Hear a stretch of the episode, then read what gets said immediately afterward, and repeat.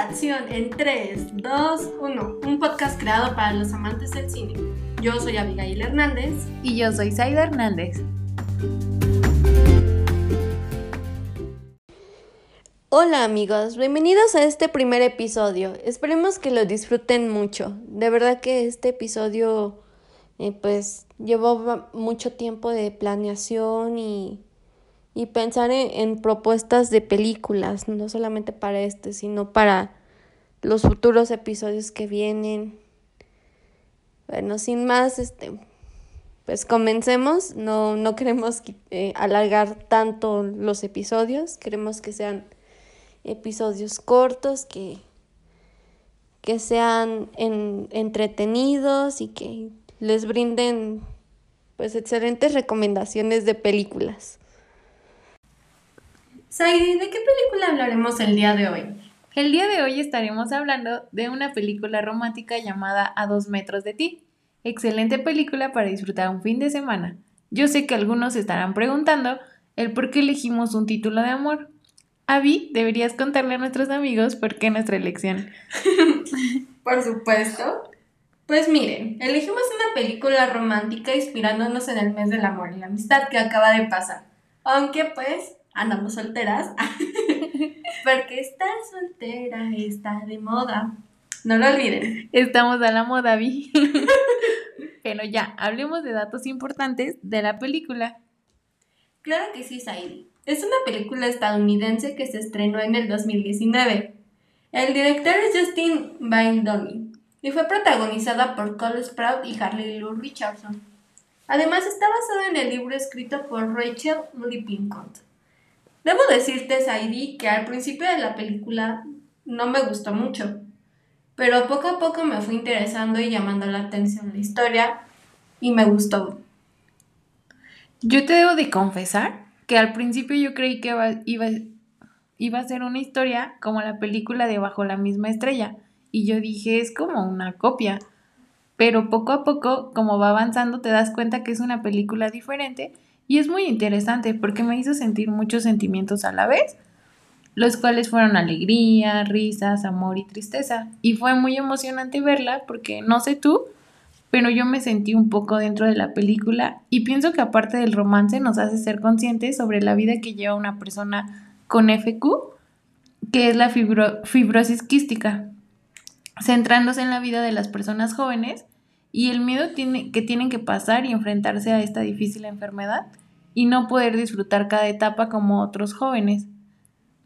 Pero esto nos enseña que pase lo que pase, siempre se encuentra la felicidad sin importar las circunstancias. Pensé exactamente lo mismo que tú, que iba a ser una copia, pero no. La verdad eh, es diferente. Yo no conocía la enfermedad de Stella y Will. Y me llama la atención cómo Estela se cuida mucho de las infecciones e incluso tiene que usar cubrebocas por la debilidad de sus pulmones. Es youtuber, lo cual por cierto me parece que le da un toque muy moderno a la historia. Estela siempre parece estar animada, con muchas ganas de vivir, tiene un amigo, tiene amigos que la visitan en el hospital, incluso que están internados. Sí, Gaby, pues ella trata de llevar su vida como una persona normal o sea, no todo el tiempo está pensando en su enfermedad porque ella hace planes.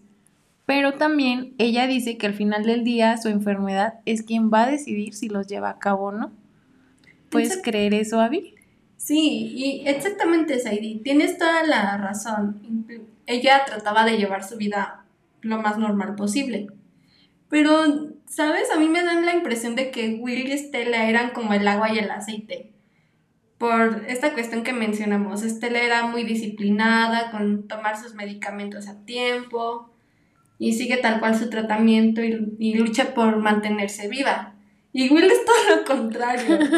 es rebelde y no quiere seguir tratamientos a pesar de que está en, pues, en un tratamiento prueba y es, por así decirlo, afortunado en haber sido seleccionado para probar un tratamiento que sirva para su enfermedad. Sí, pues justo en eso tienes razón, porque pues Will es todo lo contrario a ella, porque ella tiene, él tiene pocas esperanzas de salir adelante, pero también es muy desordenado, caótico, y Estela es súper ordenada.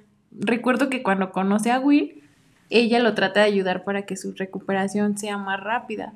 Ella le ayuda a ordenar sus horarios de sus medicamentos, hacen videollamada para que Estela verifique que Will sí los toma. O sea, era muy necio Will. y poco a poco pues su convivencia va aumentando y sin querer queriendo terminan enamorándose. Eso se me hace bien bonito. Ay, hasta lo dices con un tono de voz. ¡Qué bonito! De enamorada. Sí.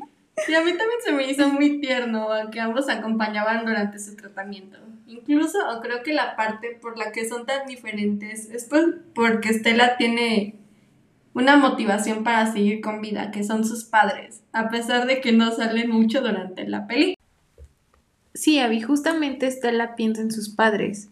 Sus padres son divorciados, entonces ella observa cómo ellos no pueden sobrellevar su divorcio y también se pone a pensar que si ella muere, pues va a ser una etapa muy difícil para ellos. También analiza cómo sus padres vivieron el duelo por la muerte de su hermana y pues ella no quiere que sus padres vuelvan a pasar eso. Otra enseñanza que nos deja es que disfrutemos el día a día porque nunca sabemos cuándo será nuestro último momento. Sí, también yo creo que la pérdida de Abby, la hermana de Estela, pues fue muy difícil para ella, porque eran muy cercanas, incluso llegan a salir en videos juntas, donde pues están en los tratamientos de Estela, en cirugías. Y desde mi punto de vista, Estela niega el fallecimiento de su hermana al no contarle a Will para, para no mostrarse vulnerable ante esa pérdida tan dolorosa. Oye, Saidi, y también se me acaba de ocurrir una pregunta. ¿Por qué la historia de una enfermedad puede convertirse en una historia amorosa, cuando comúnmente es algo triste?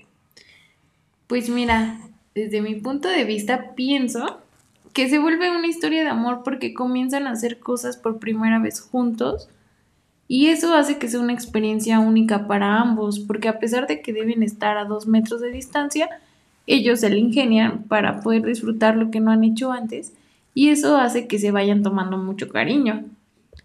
Como sabemos, la bacteria que tenía Will era contagiosa y al estar en contacto con Estela iba a agravar más su enfermedad y eso evitaría que ella eh, obtuviera el trasplante de pulmones que habían esperado por años. Exactamente, y creo que se vuelve una historia de amor porque al tener dos metros de distancia, pues no pueden besarse o tener contacto íntimo. Eso me dio un poco de tristeza al ver a Estela con, con su cubrebocas y manteniendo distancia. Me hizo pensar en que todos en estos momentos, por la situación de pandemia, hemos estado como Estela, ya que no podemos abrazarnos con confianza o ver la sonrisa de otra persona por el, por el cubrebocas. Incluso ella habla de la importancia del contacto humano para la felicidad y que hay que aprovechar y expresar nuestro cariño a las personas que queremos lo cual me causó un poco de nostalgia. Para mí ha sido difícil no poder abrazar tanto como antes lo hacía. Sí, justo en esa parte de la película a mí me causa mucho sentimiento el ver cómo no pueden ser una pareja que pueden irse mostrando su cariño, pues como estamos acostumbrados a verlo. Y creo que si yo me pongo un momento en su lugar, la verdad no sé si podría ser tan fuerte como ellos. Pero mira, si se trata de nuestra salud y de proteger a los otros, a otras personas que queremos, pues obviamente vamos a hacer todo por estar bien y vamos a seguir las reglas. Y justo en ese momento es cuando aprendemos a valorar pues más un abrazo, un momento, y eso es algo que realmente nos falta a los seres humanos, porque la mayoría de nosotros aprendemos a valorar, pero ya hasta que lo vemos perdido. Ay, creo que soné demasiado cursi. Una disculpa amigos por, por empalagarlos. La verdad que sí, pero pues no importa. Ah. Es una película de amor. Sé que a nuestros amigos les, les está gustando este capítulo. Sí, Abby. Pero mira, para no cortar mi inspiración, ¿qué te parece si por último leemos un comentario de internet acerca de la película? Estoy de acuerdo, Saidi. ¿Nos haces los honores? Claro que sí. Mira, me enamoré por completo de su historia de amor. Tiene mucha adrenalina y me hizo llorar bastante. Pienso que aparte del romance, da algo de concientización de lo que son las vidas de las personas con FQ, centrándose en la perspectiva juvenil de esta, el miedo constante y lo difícil que es crecer con esta enfermedad. Lo fuertes que son estas personas que pasan por esto y enseñan que no importa lo que pasamos, siempre podemos encontrar felicidad y una perspectiva bonita de la vida. Si pudiera darle 10 estrellas se las daría porque se volvió una de mis películas favoritas.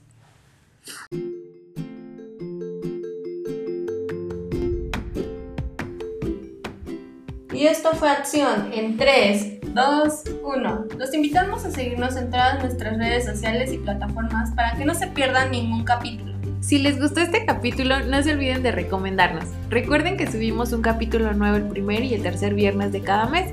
Gracias por escucharnos. Hasta la próxima.